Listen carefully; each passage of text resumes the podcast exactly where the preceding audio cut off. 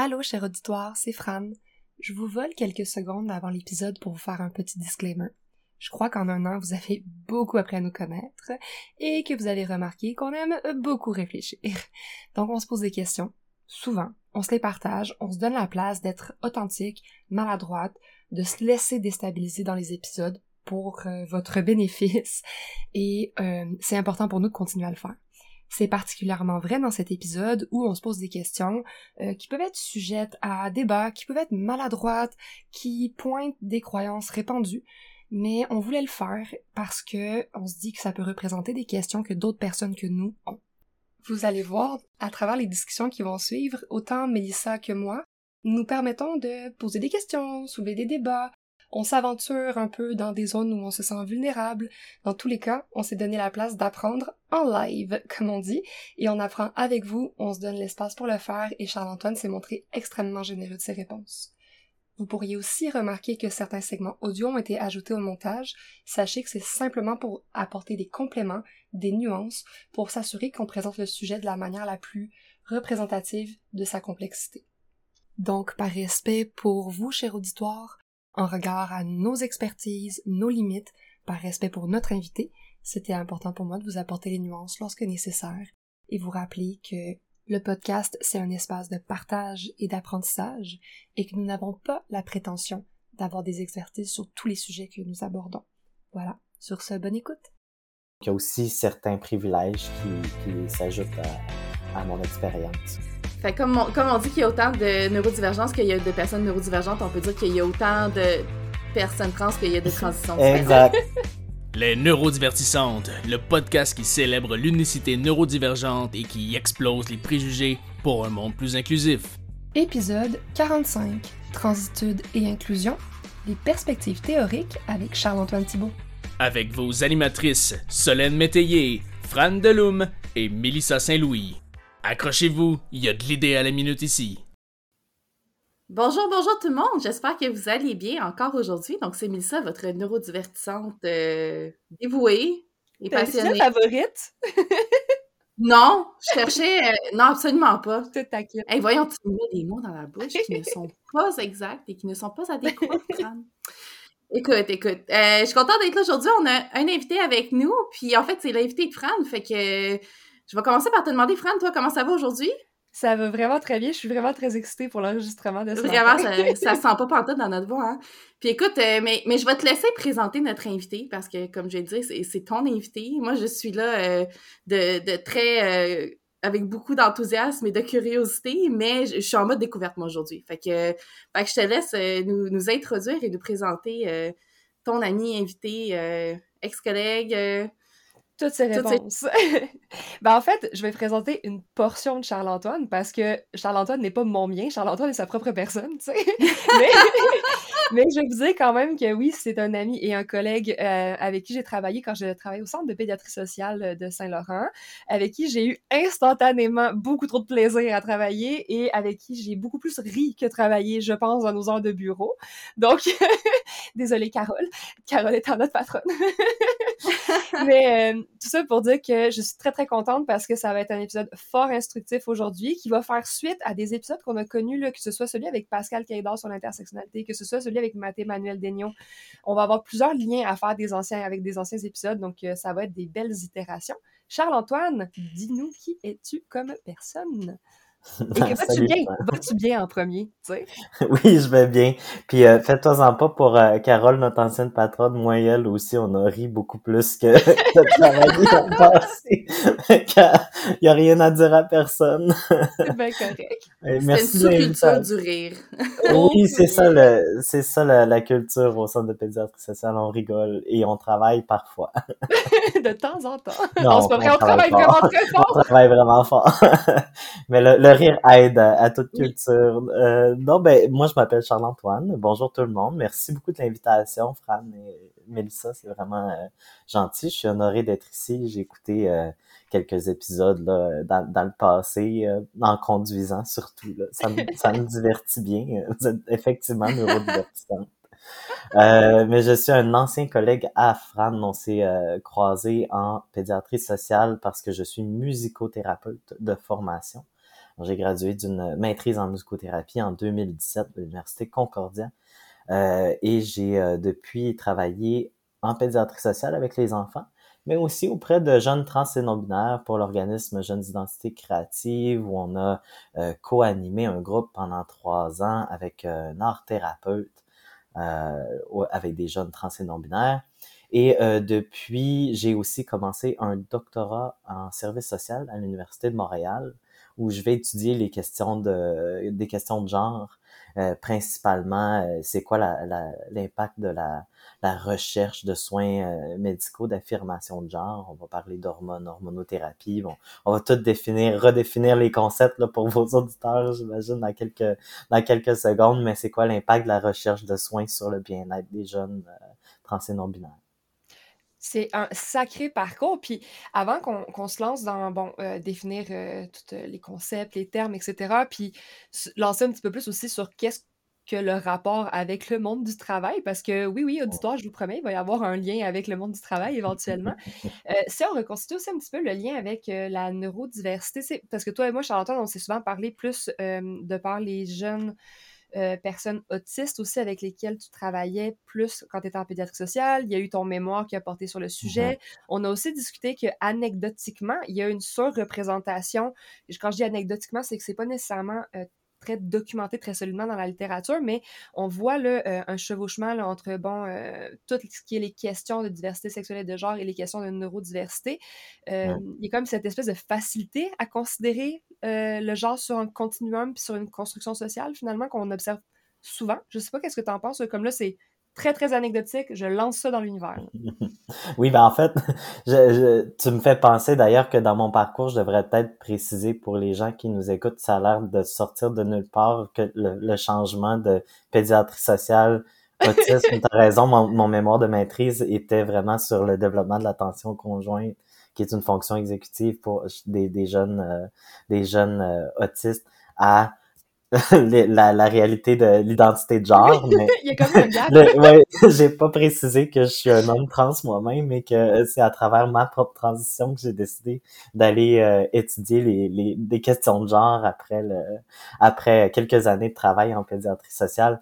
Mais euh, ma première idée, quand j'ai commencé le doctorat, en fait, je voulais aller chercher des, aller étudier le, cette, cette euh, co-occurrence qu'on observe aussi dans la littérature où il y a énormément, il y a une surreprésentation de, de, de traits autistiques dans les échantillons de jeunes euh, trans et non-binaires. Et à l'inverse aussi, il y a une surreprésentation surreprésentation de cette fluidité de genre dans mm-hmm. les échantillons de jeunes autistes. Euh, et mon idée principale quand j'ai commencé le doctorat, c'était pas euh, c'était très précis et niché ce que ma directeur euh, ma directrice a tout de suite corrigé dans, ma façon d'approcher le doctorat.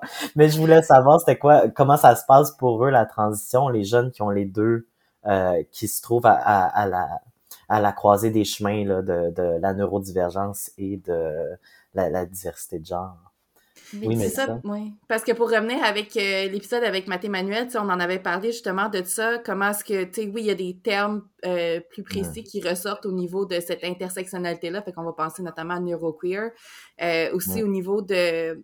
En tout cas, moi, je reviens aux épisodes de... Love on the Spectrum qui sont disponibles sur Netflix. Puis la première saison, je pense beaucoup plus que la... En fait, la, pas la première saison, la saison édition Australie, on voit beaucoup justement cette fluidité-là au niveau beaucoup plus de l'attirance sexuelle des participants de l'épisode, tu sais, puis euh, je me souviens en le regardant, mon mari m'avait reflété, ben, les, les personnes autistes sont toutes comme des deux côtés, tu sais, sont toutes ouvertes à sais, toutes les, les gars, les filles, etc. Puis je comme, ben, oui, on, peut remarquer justement qu'il y a une espèce de co-occurrence, mais c'est ça. Toi, dans le fond, ce que tu relates, c'est qu'au niveau des études, en ce moment, ça reste euh, anecdotique mmh. en termes de fait qu'il n'y a pas comme nécessairement de méta-analyse qui vient confirmer le tout. Oui, il y, a des, il y a des études maintenant qui s'intéressent vraiment à cette occurrence statistique. Euh, puis elle semble effectivement beaucoup plus élevée que euh, l'occurrence euh, dans, dans, le, dans la population normale, mm. dans les échantillons, c'est, c'est, ça semble être euh, significatif. Euh, mais l'explication de pourquoi, Ça, c'est là qu'on a, on, sait pas. Ouais, c'est là que ça devient très hypothétique. On est, Ok. il n'y a pas vraiment de réponse à pourquoi. Mais je lisais même ce matin une étude, euh, un sondage paru en 2000, euh, pas un sondage, une étude paru, paru en 2020, où il y avait, excusez-moi, c'est pas un sondage. C'est un sondage téléphonique, là, dans le magazine Cool. Tout sachant que tout, euh, qu'il y a beaucoup de personnes autistes qui détestent le téléphone, tu sais. Ouais, non, ah, mais il est à- le, le, le, le questionnaire est en ligne. Alors, ils ont probablement rejoint euh, quelques personnes, mais il relatait une surreprésentation et aussi une plus grande, euh, une plus grande occurrence d'anxiété et de dépression euh, chez les jeunes qui avaient aussi euh, de l'autisme.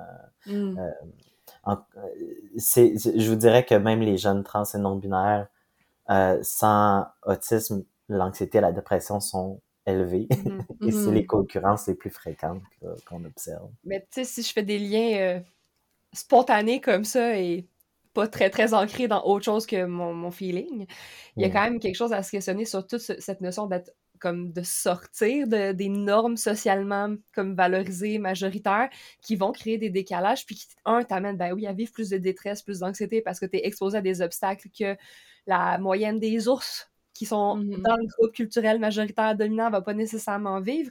Et ça t'amène aussi à te poser plus de questions, des questions que d'autres personnes ne ressentent juste même pas le besoin de se poser ou s'approchent juste pas jamais Ouais. parce que ils vivent ou elles vivent une adéquation avec euh, leur environnement finalement.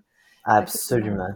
Absolument. là, on, est vraiment capable de retracer la, la, la, la, la cause de, de, de l'anxiété et de la dépression, surtout sur l'environnement des, des jeunes.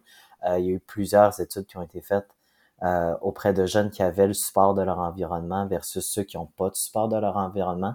On voyait que ceux qui ont le support de leur environnement avaient des taux d'anxiété et de dépression en fait normal, euh, Mhm. qui ressemblaient à la population générale. Mais quand il n'y a pas de support, c'est là que les, les, les- l'anxiété et la dépression commencent à être vraiment élevées. Même chose pour les idéations suicidaires. Une étude de Travers et Hall en 2012, euh, de- le support des parents diminuait la- les tentatives de suicide de 93%. Wow. Hey, c'est essentiel. Ouais, c'est vraiment essentiel. Euh, le Vraiment. support des parents vient tout changer là, dans le, dans le Ouais. parcours des jeunes. ouais.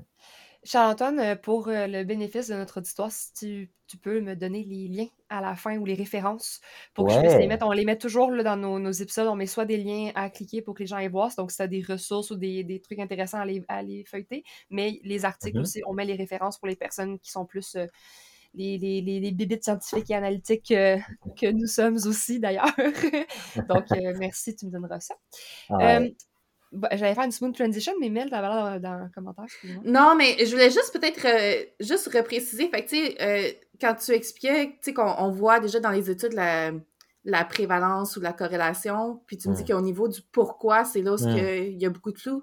Toi, avec l'étude de doctorat que tu es en train de faire, est-ce que c'est ça que tu cherches à, à travailler, d'aller chercher les éléments euh, Non. déclencheurs ou... Non. non, mais, mais oui.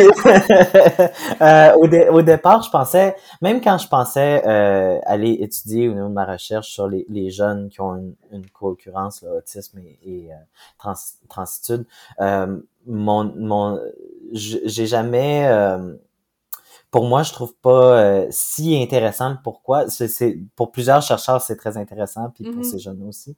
Mais euh, je m'intéressais surtout à savoir, ben, pour ces jeunes-là, puisqu'ils existent, puis qu'on sait qu'ils existent dans, dans une proportion relativement élevée, comment ça se passe pour eux quand ils, ils demandent des soins d'affirmation Mm. de genre?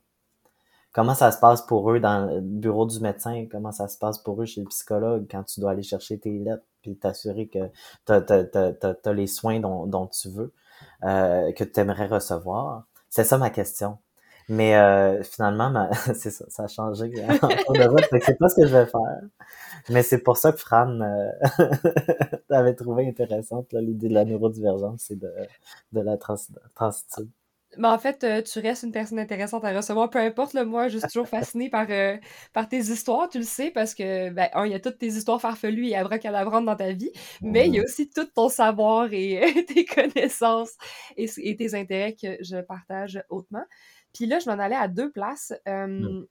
La première étant ma smooth transition de tantôt qui était de dire, ben, tu parles des facteurs environnementaux comme étant cruciaux, tu sais, dans un parcours euh, de transition. Ben, j'ai comme le goût de dire, Caroline Debine, ça va être intéressant de parler du milieu de travail comme environnement dans cet épisode. Mais avant toute chose, tu parles, t'as, as dit le mot de transitude et euh, je trouve que c'est important qu'on définisse quelques concepts euh, de base pour notre auditoire parce que, ben, un, c'est un mot que qu'on n'a pas encore utilisé, je pense, dans tout le parcours du podcast. Mais deux, aussi, peut-être un petit rappel sur les concepts, on va dire, fondamentaux de, de, dont on va parler aujourd'hui. Fait que je sais pas si tu veux te lancer, puis au pire, on posera des questions de précision, Mélissa et moi. Absolument. Ben, en fait, je vais même en profiter pour euh, clarifier quelque chose qui n'est pas clair pour la plupart des gens en général, mais mm-hmm. connaissent peut-être le terme transgenre, qui, qui est très euh, fréquent, qu'on entend mm-hmm. toujours. Transgenre, c'est un adjectif qui s'ajoute généralement après le mot mm-hmm. personne, homme, femme. Ça vient définir, un peu préciser le genre de la personne pour préciser qu'il y a une transition. Es-tu en train de dire que vous n'êtes pas des trans? Exactement là où je m'en allais. si vous l'utilisez comme un nom, c'est pas super respectueux. Ça, mm-hmm. ça donne l'impression qu'on est une chose ou que être transgenre, c'est l'entièreté de ce qu'on est. Euh, donc, c'est pas un nom. C'est pas un nom. Il faut pas euh, dire qu'on est des transgenres. C'est pas vraiment euh, acceptable. C'est à peine limitatif, tu sais. Mm-hmm, mm-hmm. On entend souvent aussi le terme transidentité parce que vu que transgenre c'est un adjectif, on avait quand même besoin d'un nom parce que c'est c'est pratique dans la langue française d'avoir des mots qu'on peut utiliser. Donc le terme transidentité a été utilisé euh, aussi longtemps pour euh, définir. Il est encore utilisé, puis c'est pas inacceptable de l'utiliser, mais il y a une alternative qui a été proposée par Alexandre Barry là, à l'occasion d'une conférence, euh, le terme transitude, qui, qui permet d'utiliser le de, de référer au fait d'être d'être trans, au fait d'être une personne transgenre, et euh, mais de de pas euh, de pas euh, amener l'idée que ça fait partie de l'entièreté de l'identité de la personne, c'est plus une, une petite partie ou un mm-hmm. fait simplement de vivre une transitude ça me fait tellement penser à d'autres épisodes qu'on a eu justement où on parlait de la justice épistémique et de, du pouvoir des mots, de l'importance mmh. de nommer, parce que mmh. si ça ne nomme pas, ça n'existe pas, en gros guillemets. Donc, ça mmh permet aux personnes justement de euh, pouvoir résumer, ben pas résumer, en fait, c'est pas vraiment pas le bon mot, de pouvoir identifier leur expérience à travers des mots qui existent. Quand tu les as pas, c'est plus difficile de, de, de t'y référer ou de l'expliquer, de vulgariser. Donc, euh, je trouve ça super chouette de découvrir le mot transitude aujourd'hui. Ben, je le découvre pas aujourd'hui, mais de plus me l'approprier aujourd'hui, je pense. Oui, tu me fais tu, me fais penser à un texte de Pine publié en 2014, il me semble, sur l'importance du langage dans le dans le, le vécu des personnes trans et non binaires. Oh.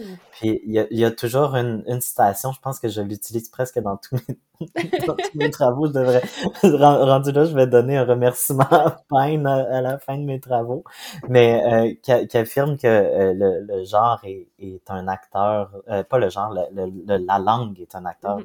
dans, dans nos vies qui a, la, qui a le pouvoir de, de, de, de, valider le genre de la personne, mais aussi de mm-hmm. l'invalider. Puis c'est, c'est pas à prendre en, c'est pas à prendre à la légère. Euh. Absolument pas. Je trouve ça tellement intéressant. Mm-hmm. Puis, je vous enverrai dans la liste de références. S'il te plaît, prends en note tout ce que tu nous donnes, c'est ça, je vais vouloir les lire. Puis tu sais, ça me fait penser aussi, on, on ne sait pas ce qu'on ne sait pas. Donc les personnes qui n'expérimentent pas du tout ce genre de, de, de remise en question, ou tu sais, qui, j'aime pas non plus le dire sous une forme de remise en question parce qu'on on passe par là parce qu'on n'a pas le choix vu que notre environnement nous force à faire une remise en question, mais ça pourrait tellement être plus. Euh, comment dire?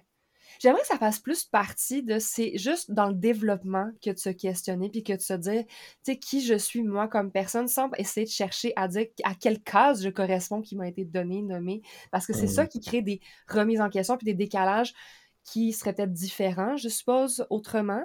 Mais là, c'est moi qui parle à travers mon expérience de personne genre. Puis, tu sais, je peux pas aller plus loin que ça, mais...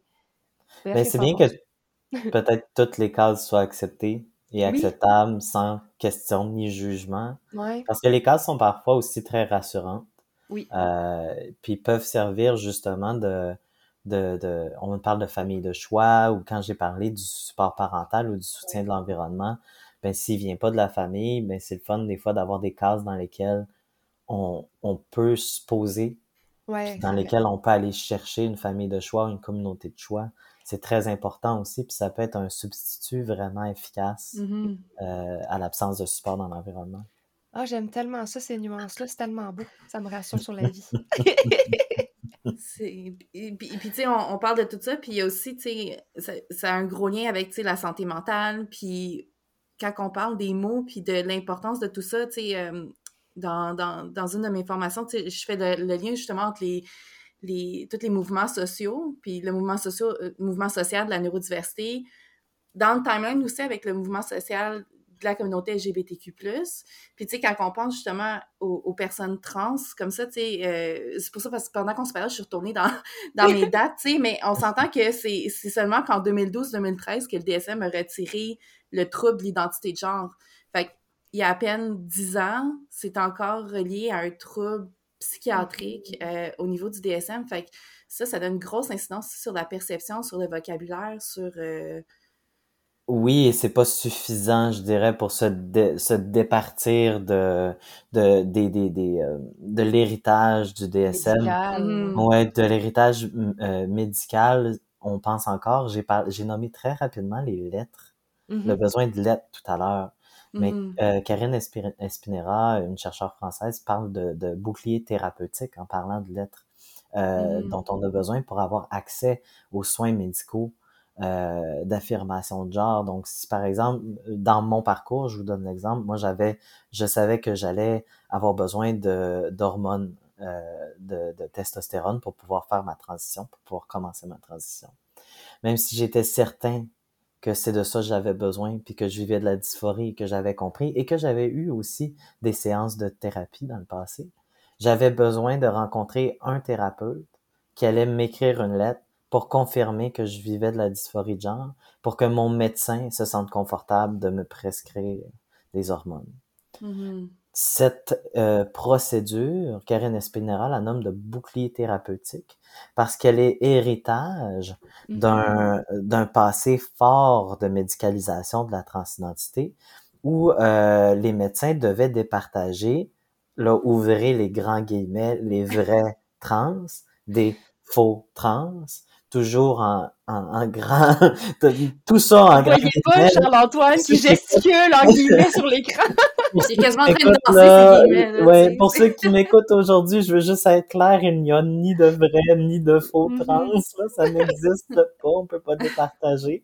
Mais euh, aussi proche qu'en 1982, quand on commençait à, à, à médiatiser le phénomène, ben les, les, les médecins allaient départager. Ben si j'offre de, des, des soins, hein, je, je, je mets l'accent sur le si j'offre ce soin, c'est un risque que le, le médecin prend, que peut-être la personne va changer d'idée, peut-être que c'est pas Mhm. une vraie personne trans, et à ce moment-là, je vais avoir l'air fou. et je prends un risque en tant que médecin. Vas-y, Mel, puis après ça, je rebondirai avec ma Ouais. question. Mais c'est ça, parce que ça, on retourne ça au timeline au niveau médical, puis le DSM, tu sais, en fait, l'homosexualité a été retirée du DSM en 87. Fait que, tu sais, on est quand même aussi proche de dire que, que tu sais, le retrait complet des troubles homosexuels. Puis c'est vraiment juste en, euh, en 98, après ça, qu'ils ont se sont opposés euh, au traitement psychiatrique en lien avec l'orientation sexuelle. Fait que tout ça est très récent, puis Mhm. tu sais, euh, quand tu parles de bouclier thérapeutique, en fait, euh, j'avais perçu à l'inverse, puis plus que tu expliques, plus que je comprends, fait que je voulais juste peut-être préciser que ma compréhension est bonne, que le bouclier, ce que tu dis comme bouclier thérapeutique est un bouclier de protection des professionnels de la santé et non des individus. Ah Right? oui, ah oui, oui, oui, oui. Euh, tu fais bien de, de me dire, moi je prends pour acquis que tout le monde comprend mon, mon langage On appelle ça la compétence inconsciente, Charles-Antoine. tu ne sais plus ce que tu sais et tu ne sais plus que les autres ne savent pas. Oui, oui, oui, on parle de, de barrière à l'accès, en fait. Quand je parle de, de bouclier thérapeutique, ça fait partie des barrières à l'accès aux soins euh, qui protègent en effet le, le, te- le, le professionnel plus que la, la personne trans. Mhm. Moi, j'ai envie de vous lancer une réflexion un peu dissidente, puis on la comprend au montage si elle fait pas de sens, OK? Mais c'est parce que ça m'amène une réflexion. euh, tu sais, quand je t'écoutais, Charles-Antoine, je trouve qu'il y a quelque chose de, ben, en fait, d'infantilisant, on se, on se le cachera pas dans le processus. Puis j'ai un peu envie de demander, est-ce qu'on a envie de réfléchir rapidement, sans trop s'y attarder, mais je vois un peu un lien avec la masculinité hégémonique, c'est cet enjeu de il y a un idéal masculin et tout ce qui en déroge, donc tout ce qui est dans la non-binarité, la transitude, le, fait d'être femme aussi, va devenir infantilisé et infantilisable et n'aura pas le même, euh, la même autonomie de décision parce que moi, je trouve ça assez fou de dire j'ai besoin d'être rassuré par une personne extérieure à toi que ce que tu vis intérieurement est vrai. Ça, ça, ça me choque profondément. Mmh. Mais là, je dis peut-être vraiment des aberrations en ce moment. C'est juste genre, j'avais besoin de le lancer puis de le déposer, puis dites-moi si vous voulez réagir, sinon je le couperai. Ben, moi, je trouve ça en lien avec la réflexion que j'avais, mais je laisserais peut-être Charles-Antoine commencer avec. euh, Oui, non, mais c'est c'est absolument. Puis d'autre part, je dirais que le j'ai eu ma rencontre chez le thérapeute qui a signé ma lettre. Ça n'a pas été long.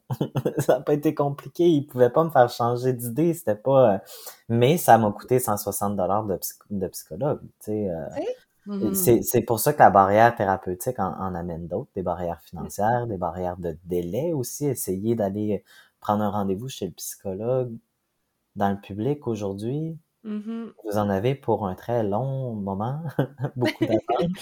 Donc, c'est des délais, c'est des, c'est des coûts, c'est des délais, c'est très long. Euh, ceci étant, ça a quand même aussi changé énormément. Là, on se parle de 82 au niveau des vrais et des faux trans. Là, je tiens à dire qu'aujourd'hui, on on n'a quand même pas le même discours, Ouais. mais il y a certains aspects que je trouve important d'aller regarder l'histoire derrière parce qu'ils sont encore héritages, sont encore présents aujourd'hui. La lettre en fait partie. Alors que, comme tu dis, si je vis de la dysphorie, puis que je suis certain que je vis de la dysphorie, une discussion avec mon médecin sur les effets des hormones, sur euh, le consentement éclairé à l'accès du soin pourrait être suffisant. Et aussi l'éducation des médecins pour qu'ils se connaissent Mhm. un peu mieux en, en identité de genre pourrait faciliter grandement ce processus. Tout ça pourrait se passer dans le bureau du médecin plutôt que d'avoir besoin d'un rendez-vous chez le psychologue. Ceci étant dit, aussi, le penchant de ça, c'est que l'accès aux soins de santé mentale, je tiens à dire qu'il devrait être facilité aussi au Québec. Point at large, c'est un autre problème. Si jamais une personne veut avoir rendez-vous chez le psychologue, il ne devrait pas y avoir de problème. Donc, tout ça est à prendre avec grande nuance. là. Oui, oui, oui, absolument. C'est ça, puis que, que tout est dans tout, Ah. oui, je l'ai plugué.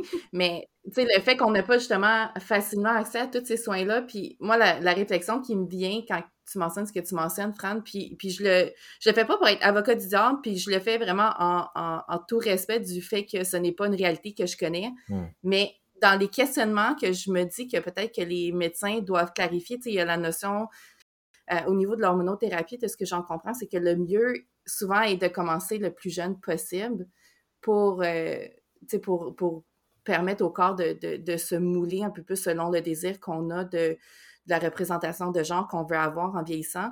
Mais quand on sait, par exemple, que le, le cortex préfrontal n'est pas formé avant, mettons, 21 ans, 25 ans, puis que tout ça peut amener beaucoup de, de très fortes émotions, j'imagine que les médecins ont peut-être peur de euh, prescrire ou autoriser des traitements, sachant que le cerveau n'est pas formé, puis que la personne pourrait peut-être le regretter plus tard. Fait comme je dis, je le dis en...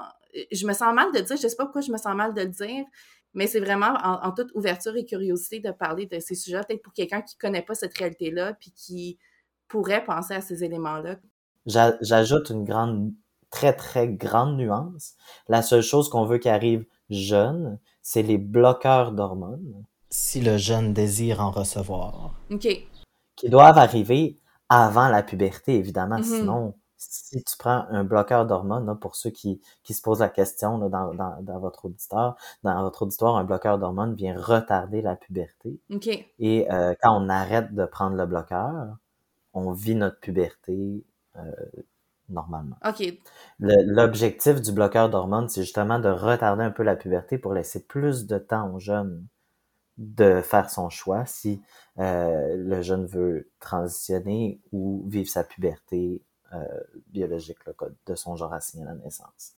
C'est important aussi de noter que la puberté biologique est aussi un processus qui est irréversible et euh, qui pourrait euh, amener des regrets euh, pour, le, pour le jeune qui, euh, qui n'a pas eu accès au bloqueur d'hormones euh, et qu'il désirait obtenir, puis que ce retard d'accès aux soins est en fait associé à des taux d'anxiété, de dépression, d'idéation suicidaire élevés, alors que l'accès aux soins pour les jeunes qui en désirent est associé à l'inverse à des taux d'anxiété, de dépression qui sont dans la norme.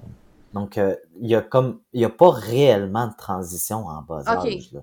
Euh, une transition en bas âge, c'est avant euh, la puberté, c'est euh, une coupe de cheveux, peut-être un, changement de nom et de pronom, puis du nouveau linge. mais à la, à la puberté, si le jeune n'est pas certain, on peut prendre plus de temps, on prend un bloqueur d'hormones jusqu'à ce qu'on sache si on va aller vers l'hormonothérapie ou non. OK. Fait mais merci, parce que, comme tu vois, moi, je, je m'éduque en live avec vous autres.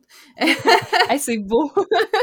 fait si on a, des personnes qui nous écoutent, qui... Euh, qui écoutent ça, sachez que, bon, pour moi, c'est quand même aussi un safe space pour m'éduquer sur différents sujets. Puis euh, merci des précisions, c'est vraiment important pour moi. Puis euh, j'espère que j'ai bien posé mes questions. C'est vraiment important pour moi, ça aussi. je suis sûr, je suis sûr qu'il y a plein de gens qui écoutent qui avaient les mêmes questions puis les mêmes inquiétudes. Je les entends souvent puis je les comprends. Quand on parle des enfants, là, on, ça devient très euh, plus stressant parce qu'on on, on, médiatise souvent les, les, les aspects très médicaux de la mm. transition, les chirurgies, les, les, les hormones. Donc euh, là, personne s'imagine que c'est possible d'avoir des enfants euh, des enfants trans parce que c'est des processus tellement euh, euh, irréversibles et tout ça. Mais la réalité, c'est que un, les enfants trans, mais ben, d'abord, ils, ils, existent, mais il y a personne qui les envoie vers des hormones ou des ou des chirurgies avant qu'ils soient prêts. Il y a, mm-hmm. pas de personne n'est forcé à faire quoi que ce soit. Puis, mais moi, je, je, un, je remercie Melissa pour ta vulnérabilité en live, honnêtement. Tu sais, c'est comme vraiment merci de nous faire apprendre avec toi, puis de poser des questions que probablement d'autres personnes se posent. Charles-Antoine, mm-hmm. merci parce que ça dérive clairement de ce à quoi je t'avais préparé, mais tu es très généreux d'éducation et de savoir. Et ensuite, moi, je me sentais dissidente avec ma question, mais finalement, je réalise qu'on pouvait aller encore plus euh, toucher, mais c'est correct parce que c'est des sujets qui touchent. Tu sais, moi, mon lien était plus avec euh, les médecins qui m'ont demandé à une personne qui veut avoir. Euh, recours à la change ah. tu sais une chirurgie comme ligature ah, comme, ah, ouais. tu sais puis qu'elle va se faire dire demande à ton mari avant tu sais on dirait que je faisais le lien avec cette aberration là de pas mm. savoir ce que tu veux puis d'être infantilisé là-dedans mais bref c'est des questions que mm. je trouve euh, importantes parce que les médias l'héritage médical que tu nous nommais Charles-Antoine reste encore très fort et c'est ce qui fait qu'il y a ces espèces de raccourcis ou de généralisation ou d'inquiétudes qui prennent place parce que c'est méconnu, parce qu'on manque d'informations objectives, parce que justement c'est très polarisé et polarisant. Donc, euh, ben, merci beaucoup de ta générosité dans tes explications. Puis merci, Mélissa, d'avoir posé des questions qui sont pas faciles, mais que tu les as posées, je pense, avec tout le respect euh, que tu arrivais à mobiliser. Et c'était beau de te Écoute, euh, j'essaie. puis, tu sais, quand tu parles de polarisation aussi, tu sais, pour, pour parler beaucoup avec Mathieu Manuel, tu sais, il semble avoir aussi même beaucoup de polarisation au sein même de la communauté LGBTQ+. Donc, c'est de rajouter un niveau de complexité dans, dans, tout ça qui fait que c'est pas, pas facile de se dépatouiller quand tu arrives de, de l'extérieur de cette communauté-là pour essayer de comprendre, tu sais. Ouais. Oui, puis j'ai le goût de vous référer aussi euh, au site de la chaire euh, de recherche pour laquelle je travaille, la chaire de recherche sur les jeunes trans et leurs familles, parce qu'ils font des, des recherches hyper importantes en ce moment avec les, les jeunes qui détransitionnent. Je le mets aussi en grand guillemets parce que la, la, la, la définition de mm-hmm. détransitionner est un peu large. Hein. Donc, des, des jeunes qui vont faire la transition puis qui vont soit changer d'idée euh, ou euh, décider de cesser, suspendre leur transition. Puis euh, c'est euh, cette recherche-là est premièrement mm-hmm. magnifique. elle est énorme, elle est transaffirmative aussi. Donc on, ils vont approcher les narratifs des jeunes, mais sans jugement sur leur transition et leur détransition, plutôt pour comprendre c'est quoi le, c'est quoi leur trajectoire, c'est quoi leur, euh, leur narratif, comment ça se fait qu'ils ont détransitionné et comment ils se sentent par rapport à leur transition. Puis vous avez tous les résultats de cette recherche-là sur le site de la chaire. Il y a une conférence, vous pouvez cliquer, c'est super facile. Tu cliques, puis ça commence la vidéo, puis t'en as pour euh, une heure de résultats super intéressants sur la détransition. Mais je trouve ça génial aussi, genre, d'aller Ouais. voir parce que je me dis, ça parle aussi d'arrêter de concevoir ça comme un- quelque chose de définitif. Le genre, tu sais, de parler d'erreur tout le Mhm. temps. On est plus dans la fluidité, une mentalisation, une conceptualisation Ouais. qui, qui- qui est différente. Là, je me fais germaine du temps, par contre, parce que là, t'en files et qu'il faudrait quand même pas pire qu'on aborde ce pourquoi on est en partie là, qui était de partir de l'environnement professionnel. Euh, par contre, Charles-Antoine, j'avais envie de te demander, euh, est-ce que tu juges pertinent qu'on définisse et clarifie peut-être euh, les différents euh, niveaux de transition, de degré de transition, je sais pas comment le définir, parce qu'une transition sociale n'aura pas les mêmes Mm, impacts mm, mm. en milieu de travail. Est-ce que ça fait du sens de Ouais, les définir ça? différents types. Type, merci, je savais pas Oui, oui, je peux te donner quelques, quelques mots sur les différents types de transition. euh, euh, parce que, bon, transitionner, c'est quand même, c'est large, c'est un processus qui est individuel et donc tu peux choisir quel type de transition tu peux avoir. Euh, on peut parler de transition sociale, comme Fran a, a amené, qui est de, de euh, annoncer hein, à ton entourage euh, que socialement, tu, tu souhaites euh, euh, endosser un autre rôle. euh, tu, annonces ton genre, tes- ton nom, tes pronoms. Tu peux faire un changement de de de- d'apparence, par exemple. Euh, et ça, on appelle ça une transition qui est sociale. À ça peut s'ajouter une transition légale, les changements officiels de nom, de prénom, euh, au, ni- au niveau de, de l'office, euh, comment t'appelles, pas l'office des professions, c'est ça que genre, le directeur d'état civil, merci, le directeur d'état civil, euh, c'est une transition légale. Et euh, on peut avoir aussi une transition médicale, comme on discutait des hormones euh, ou des chirurgies là, au choix. Et tout ça se fait dans l'ordre et dans le désordre et dans le choix de ce que tu veux. C'est vraiment, euh, c'est vraiment à la carte selon la personne ce qu'on souhaite. Et tout ça pour se sentir bien dans son corps, dans son genre. Euh, donc ça c'est les types de transition. Mais c'est parfait, c'est juste que je me dis ça engendre des défis différents par rapport au monde du travail, tu sais, comme quand on parle par exemple de prénom usuel versus le prénom légal, etc. Euh, on en parlera un peu plus. Comment souhaitais-tu aborder ce sujet-là qui est euh, le milieu de travail? Charles-Antoine, avais-tu une trajectoire dans ta tête euh, ou pas tant? Mais, mais, OK.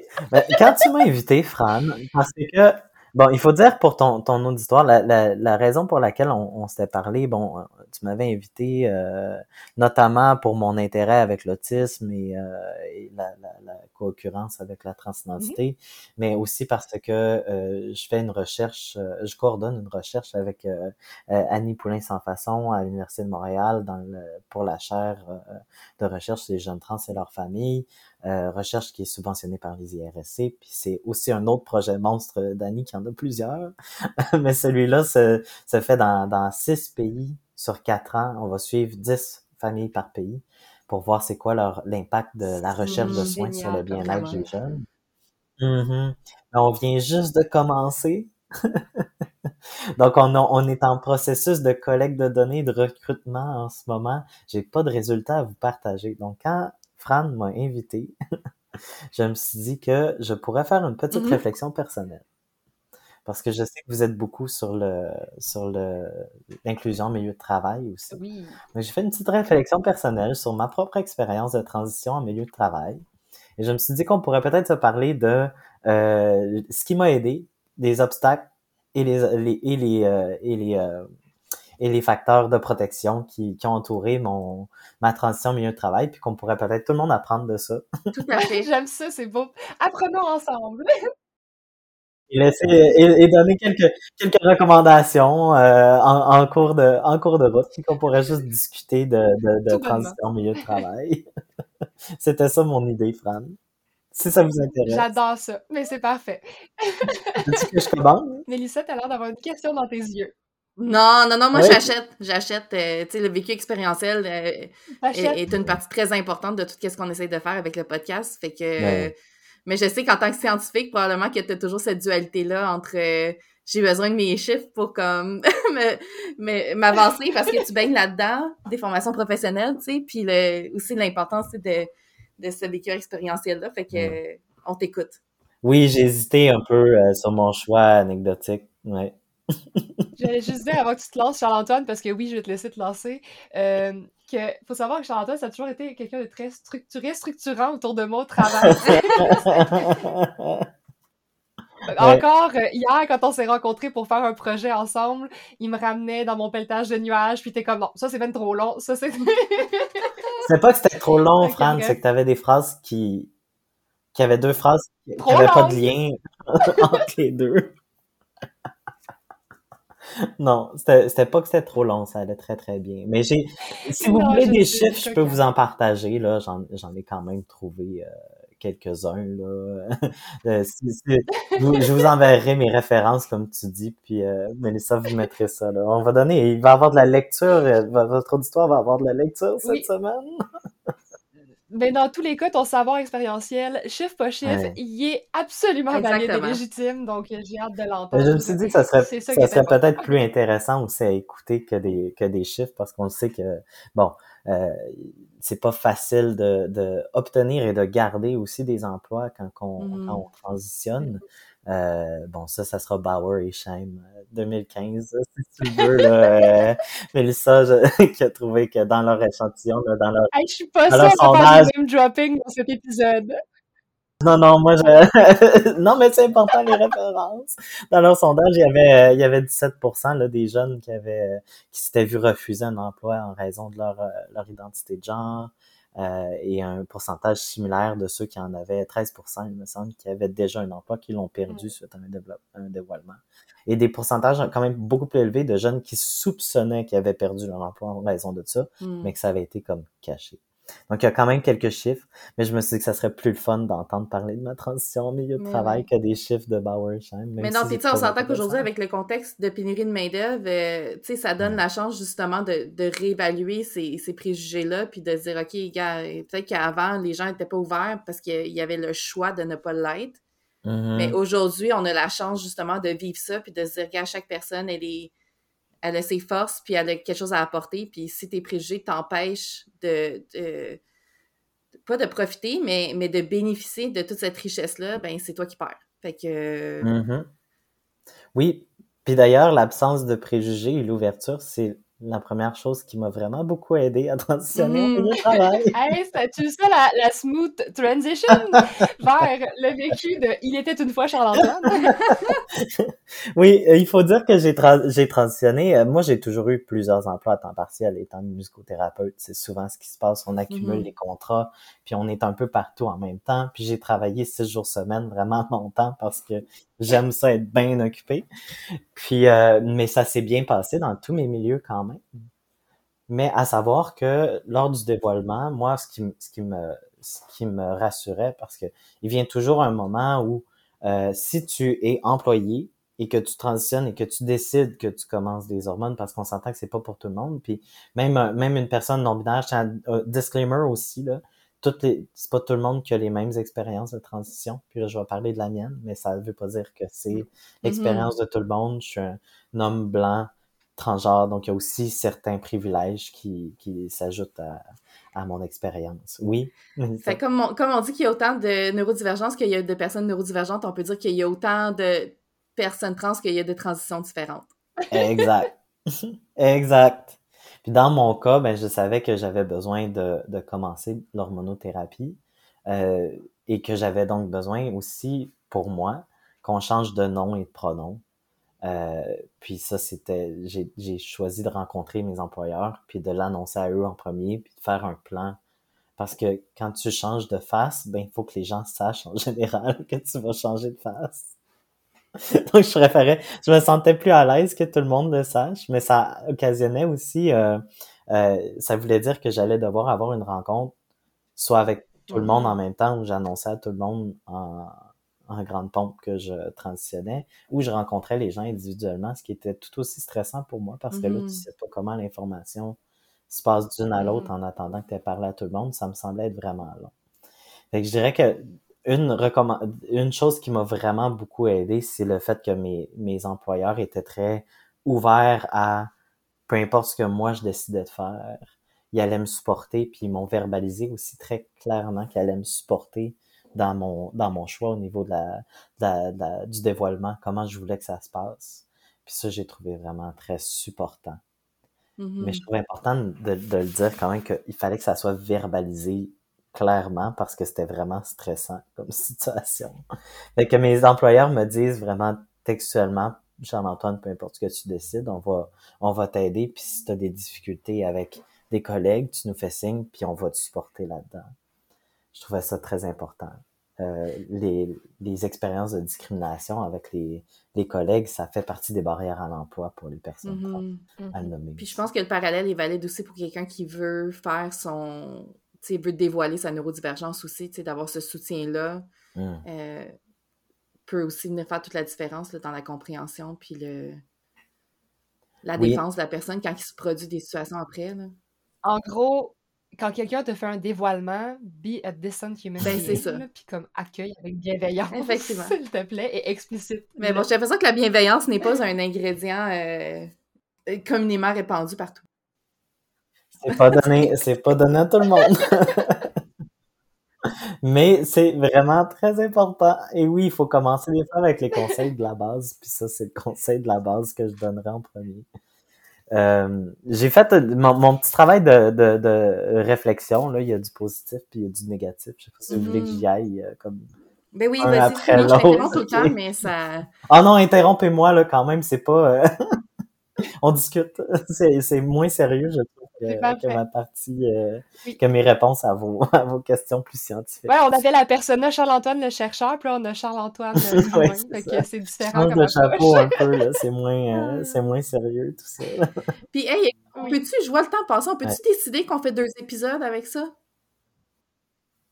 Parce que j'ai l'impression aussi que c'est comme deux choses. On a eu une super belle discussion sur la, l'aspect Mm. scientifique, puis là, j'ai l'impression que de c'est super changer de passionnant, puis je vois le temps passer, puis je me dis, comme c'est ça, on vient de shifter de gear, puis c'est Mm. clair que tu ne raconteras pas ça en 10 minutes, là. Fait que je Non, veux pas te presser dans le temps, puis... Écoutez, le temps passe, on constate que le sujet est vraiment, vraiment fort intéressant et on constate qu'on a envie de discuter avec Charles-Antoine sous différents, euh, différentes sphères de son identité. On l'a dit tantôt, nous ne sommes pas qu'une portion de notre identité, nous sommes euh, plein de gouttes de colorant qui donnent la couleur finale de l'océan. Hey, c'est cute, vraiment, il y a un temps mon affaire. Mhm. Puis, Ça prend l'audio d'un violon. tu sais, nous sommes euh, plein de gouttes de colorant qui donnent la couleur finale de l'océan. Oh wow! On a beaucoup parlé avec Charles-Antoine et euh, l'aspect plus scientifique, recherche euh, de la discussion. Puis là, on a envie de parler beaucoup plus de euh, son parcours, de son savoir expérientiel. Donc, on vous propose, cher auditoire, que ça se fasse en deux temps. Donc, euh, aujourd'hui, on termine sur cette belle parenthèse de voici tout le contexte autour de la transitude, autour euh, des données qu'on a, autour de la mise en contexte. Et on vous revient dans un prochain épisode avec plus le parcours de la transition au travail, le parcours qui est celui de Charles-Antoine, mais qu'on va faire des parallèles avec certains facteurs de protection et certains obstacles qui peuvent être euh, légués comme héritage dans, ce prochain épisode pour euh, les milieux de travail qui nous écoutent et les collègues gestionnaires de personnes trans qui nous écoutent. Donc, euh, et pour les personnes trans aussi qui veulent en savoir plus sur des expériences diverses, parce que c'est toujours le fun de se sentir représenté. C'est Mhm. souvent ce qu'on entend dans les commentaires qui nous sont adressés directement.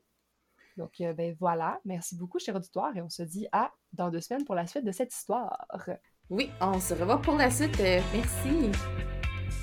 merci beaucoup pour l'invitation, puis à, à la prochaine.